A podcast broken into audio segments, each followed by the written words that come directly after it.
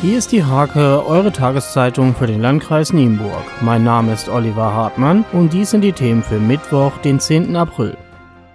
An der Arbeitsamtkreuzung in Nienburg soll am Mittwoch eine zusätzliche Ampel für Fußgänger installiert werden. Dann können Passanten auch die Bahnhofstraße überqueren. Für die technische Umsetzung wird die Ampelanlage an der Kreuzung am Mittwoch und eventuell Donnerstag abgeschaltet.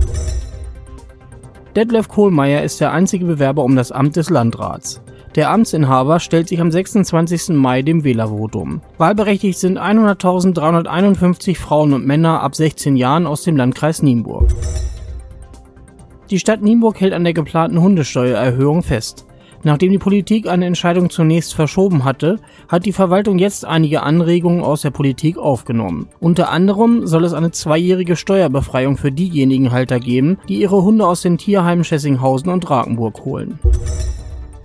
Statt eines Musicals hat die Rehburger Wilhelm Busch Schule ein Theaterstück einstudiert. Das Stück Die Märchenmafia wird am 28. und 29. Mai jeweils um 18 Uhr in der Schule aufgeführt. Der Eintritt ist frei.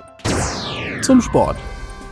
Beim 29. Hannover Marathon glänzten auch zahlreiche Kreis-Nienburger Leichtathleten. Besonders hervorstach José Ferreira von der JG Eule, der in der M55 den Sieg einfuhr.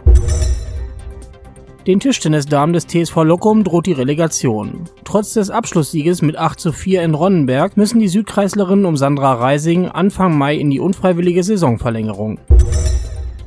Beim dritten Divisionsturnier der Tischtennisjugend in Lemke nahmen 40 Nachwuchsspieler teil. Der SC Maglohe, der das Turnier erstmals ausrichtete, freute sich über die große Beteiligung. In der ersten Division belegte am Ende Jannis Baldrich Rang 1.